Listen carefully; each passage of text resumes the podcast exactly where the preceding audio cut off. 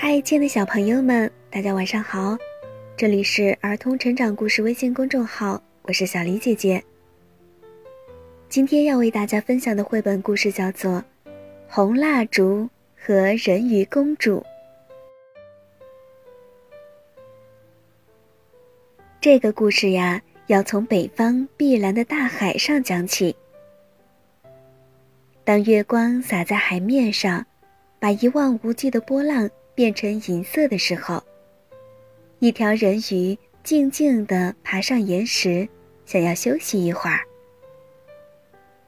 这条人鱼快要当妈妈了。他想：我一直生活在这宽广又寂寞的海里，我可不能让即将出生的孩子也在这孤独的地方生活啊！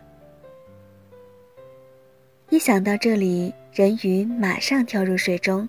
朝陆地的方向游去。他顶着风浪，想为自己未来的孩子寻找一个热闹的城镇。就在这海岸边，还真有一个热闹的小镇。镇上有一间卖蜡烛的小店，店里住着一对年老的夫妇。附近的渔夫上山拜神的时候，会经过这个店铺，买些蜡烛敬献给山神。和海神，老夫妇就靠着卖蜡烛为生，日子很是清苦。有一天晚上，这家的老奶奶正在干活儿，突然听到门外有细微的哭声。老奶奶推开门，发现石阶下有一个婴儿在啼哭。呀，是什么人把孩子丢到这种地方？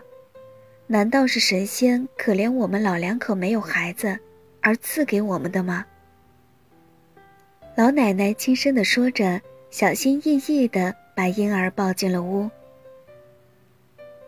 老爷爷一看就说：“哎呀，这不是人类的孩子呀，因为这个孩子下半身不是腿，而是鱼尾巴。”老奶奶说：“可是你瞧。”这个孩子那么可爱，那么漂亮，不管怎么样，我们都要好好抚养。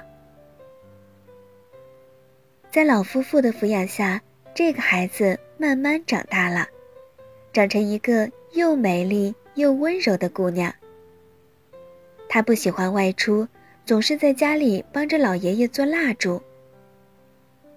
有一天，人鱼姑娘突然想到，如果能在蜡烛上。加上一些漂亮的图案，那么蜡烛的生意一定能好起来。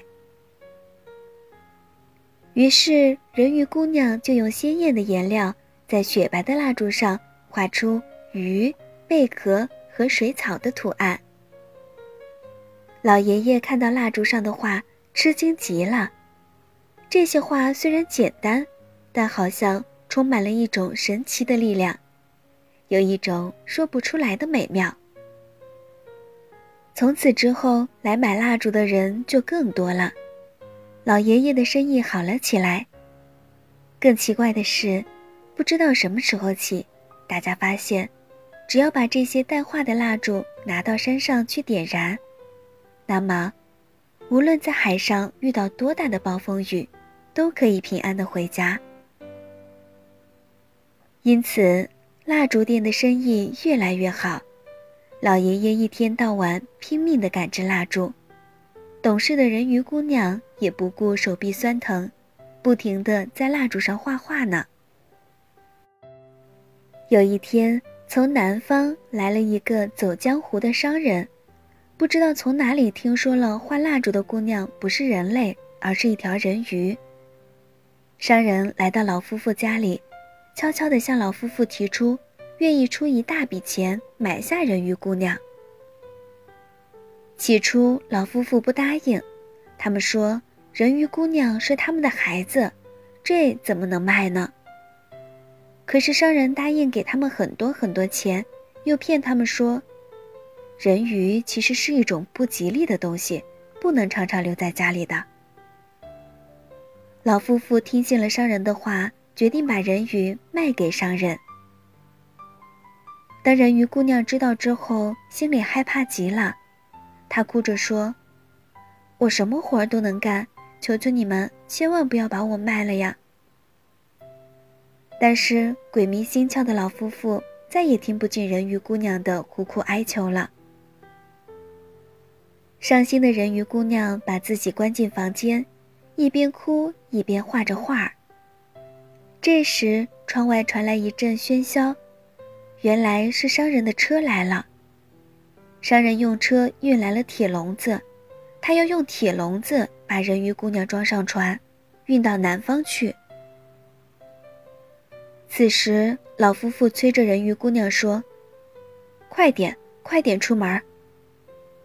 人鱼姑娘来不及画剩下的蜡烛，就把它们全都染上了红色。这天深夜，熟睡的老夫妇被一阵敲门声惊醒。老爷爷推开门一看，是一个浑身湿透的女子。宽大的斗篷遮住了她的脸。这个女子说：“她要买下所有的红色蜡烛。”说完，拿出一袋钱就放在了柜台上。老爷爷马上把蜡烛包好，递给这个女子。等女子离开后，老奶奶打开钱袋，哎呀，竟然全是贝壳！老爷爷慌忙地追出门去，却发现早已没有了女子的身影。就在这个晚上，天气突然变了，出现了少有的狂风暴雨。商人的船在去南方的途中遇到了大风浪，沉没了。从这以后。这一带海上常常有狂风肆虐。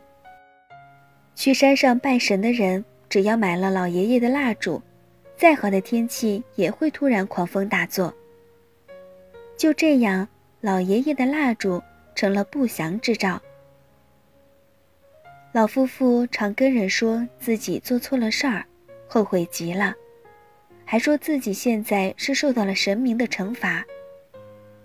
后来，他们就关闭了铺子，收拾行李搬走了。又不知过了多久，这个小镇上的人全都搬走了，最后连小镇都消失了。小朋友们，金钱不是万能的，它买不回温暖的家，买不到亲情。老人将小美人鱼送走后，虽然经济上富裕了。但是心里肯定没有舒坦过。我们每一个人呀，都要学会感恩、善良。好啦，今天的故事就为大家分享到这儿啦。这里是儿童成长故事微信公众号，祝大家晚安。